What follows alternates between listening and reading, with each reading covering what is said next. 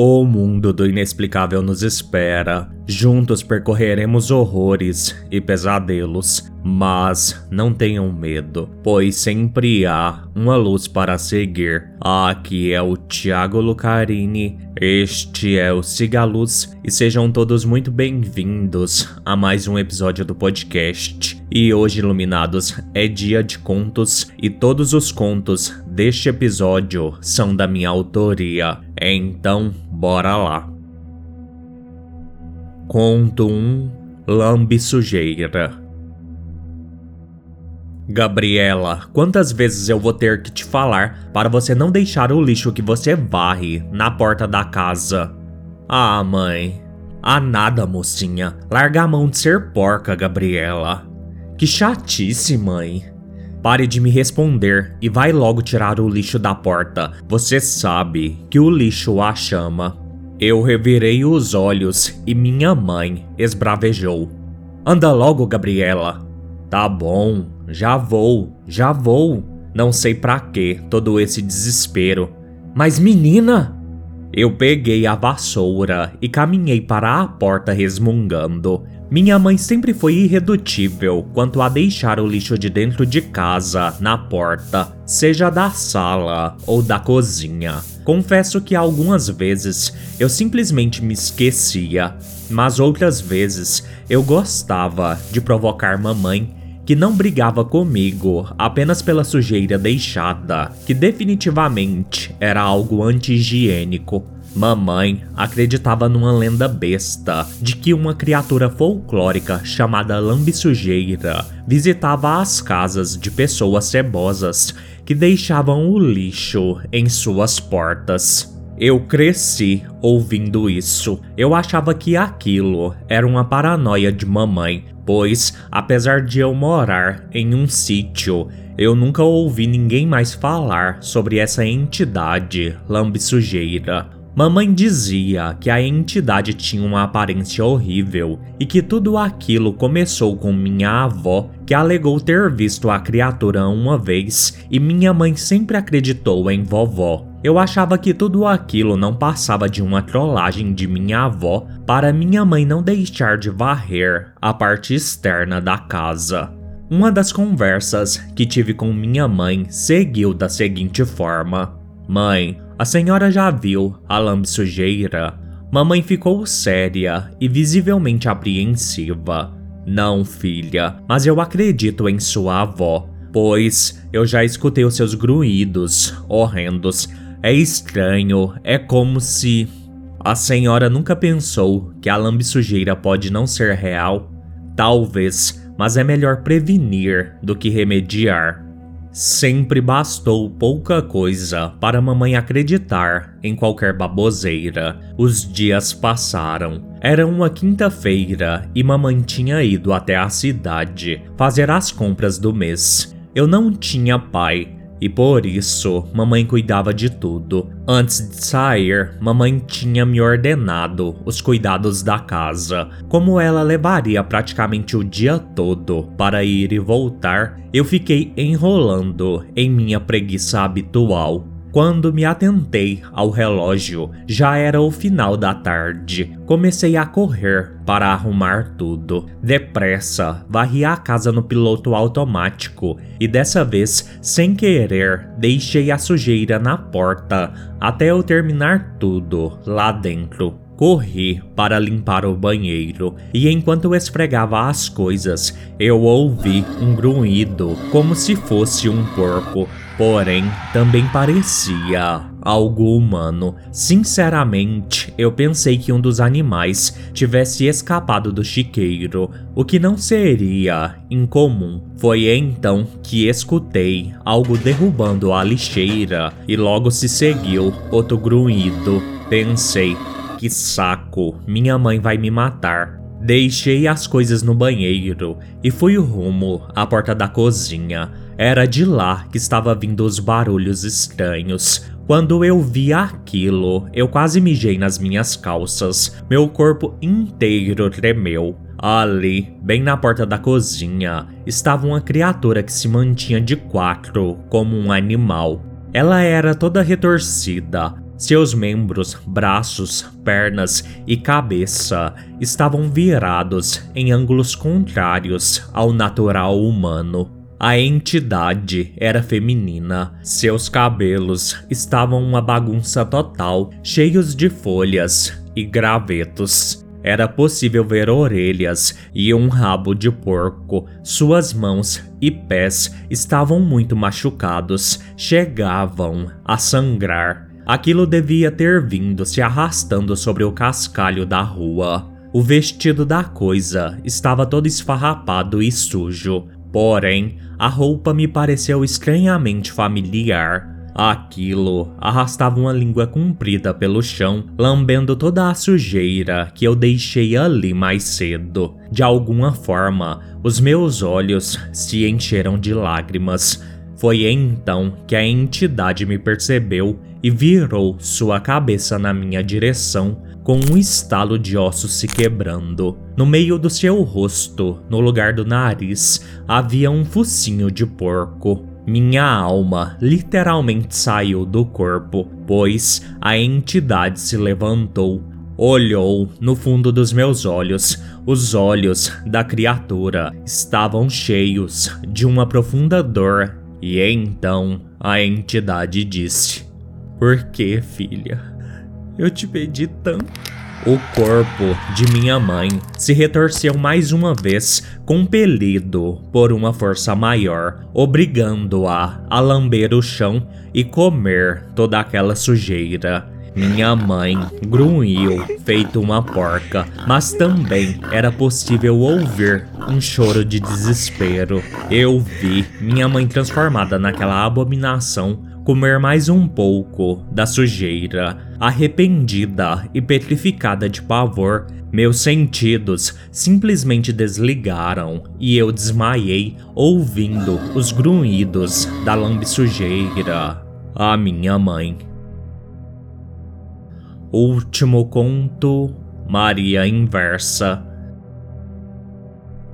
Olhei para o teste de gravidez em minhas mãos Respirei fundo, encarando a cerâmica branca do banheiro. Finalmente, criei coragem e fiz xixi sobre o teste. Enquanto esperava o resultado, olhei pelo vão da porta do banheiro e vi dois pés pequeninos, pois eles subiam e desciam como se a pessoinha estivesse impaciente ou feliz Talvez ambos. Foi então que me toquei de que eu estava sozinha em casa. Senti meu corpo inteiro arrepiar com uma sensação horrível. A seguir, desviei minha atenção para o teste. Positivo. Então, eu chorei de desespero. Essa é a lembrança mais antiga que tenho de ver a desgraça que estava dentro de mim. Naquele primeiro dia, acreditei se tratar apenas de um delírio, devido à emoção angustiante de descobrir uma gravidez aos 16 anos de idade. Minha família sempre conversou muito comigo sobre sexo e como me prevenir, mas descuidos acontecem e os resultados quase sempre são desastrosos. Meus pais, ao contrário de muitos, foram acolhedores Obviamente, me repreenderam pelo descuido, mas no fundo estavam felizes. Minha mãe me levou para fazer um exame de sangue e quando eu estava na sala de coleta, eu vi um par de pernas translúcidas passar de uma cabine de coleta para outra. Logo depois, escutei uma risadinha baixa. Eu desviei meu olhar para o meu braço com o torniquete mais uma vez, senti aquela sensação terrível em meu corpo. A técnica de enfermagem que coletava o meu sangue me perguntou se estava tudo bem, e eu apenas balancei a cabeça positivamente. Dois dias depois, minha mãe foi buscar o resultado do beta-HCG e mais uma vez confirmou-se a gravidez. No primeiro trimestre de gestação, eu senti muito enjoo. Quase não conseguia comer. Minha vida se tornou um tormento.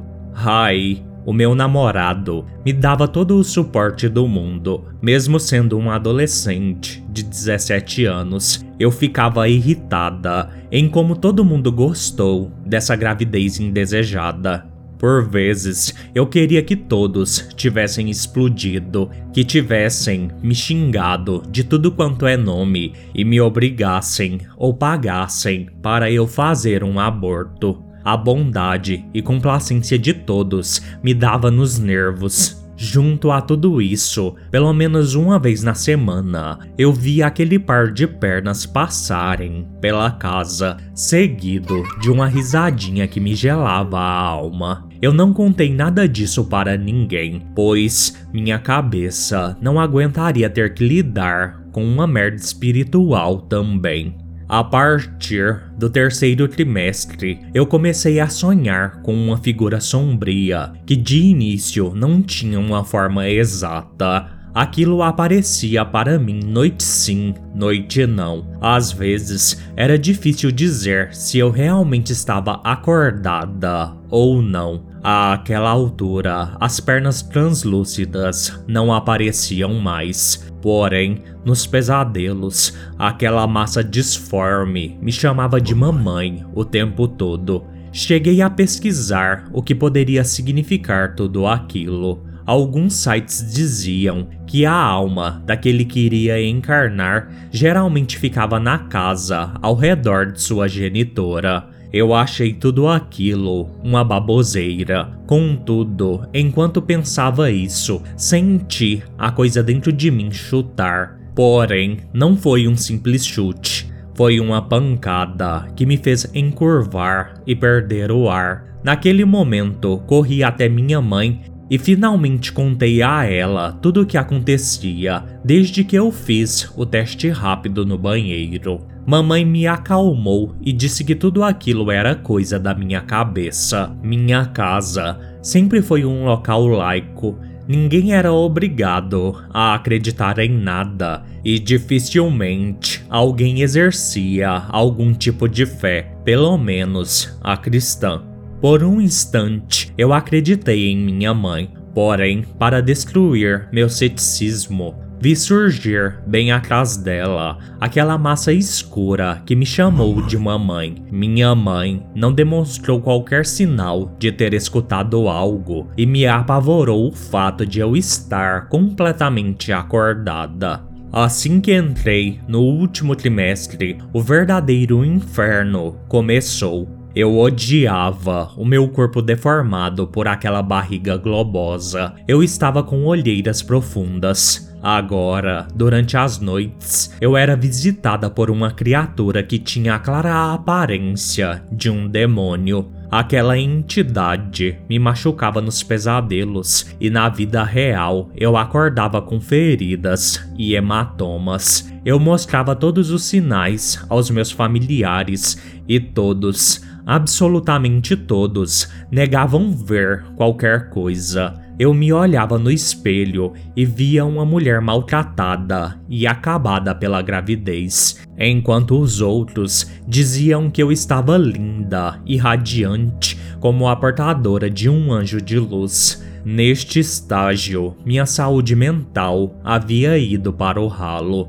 Continuei sendo atacada pelo demônio e desacreditada por todos, até que numa certa noite eu comecei a sentir as contrações do parto em meu quarto. Pensei que finalmente eu ficaria livre. Mamãe já havia me alertado que eu teria um parto normal de uma gravidez absurda. Tudo em minha mente a partir daqui é meio nebuloso. Eu sentia dores assombrosas. Em algum momento, vi pessoas encapuzadas no meu quarto como se fosse um culto. Reconheci um pentagrama nos capuzes. Eu pedia socorro, mas ninguém me dava ouvidos. Eu escutava uma voz demoníaca chamar mamãe o tempo todo. Foi então que algo bateu na porta do meu quarto com tanta força que senti a casa estremecer. O nosso Senhor se aproxima. Escutei minha mãe dizer. Só então reconheci minha mãe sobre o manto daquele capuz. Não só ela, Todos que estavam ali eram meus parentes, minha família. Eu gritei, apavorada. Eles nunca foram a sua família. São a minha mamãe.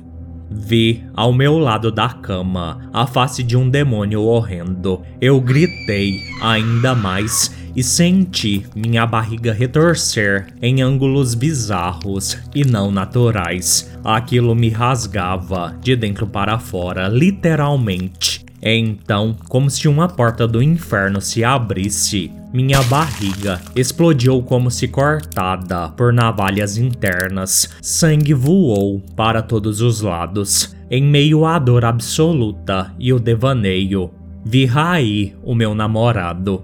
Ele era agora um ser demoníaco a segurar um bebê de pele vermelha com chifres, cascos fendidos no lugar dos pés e um rabo com uma seta na ponta. A imagem tremeluzia e mudava entre o bebê diabo e um bebê humano. Eu chorei, perdendo minha consciência e vida. Eu fui uma espécie de Maria inversa, porém, ao invés de trazer o Salvador do mundo, eu dei luz às trevas, ao aniquilador de tudo, e depois disso, tudo se tornou escuridão.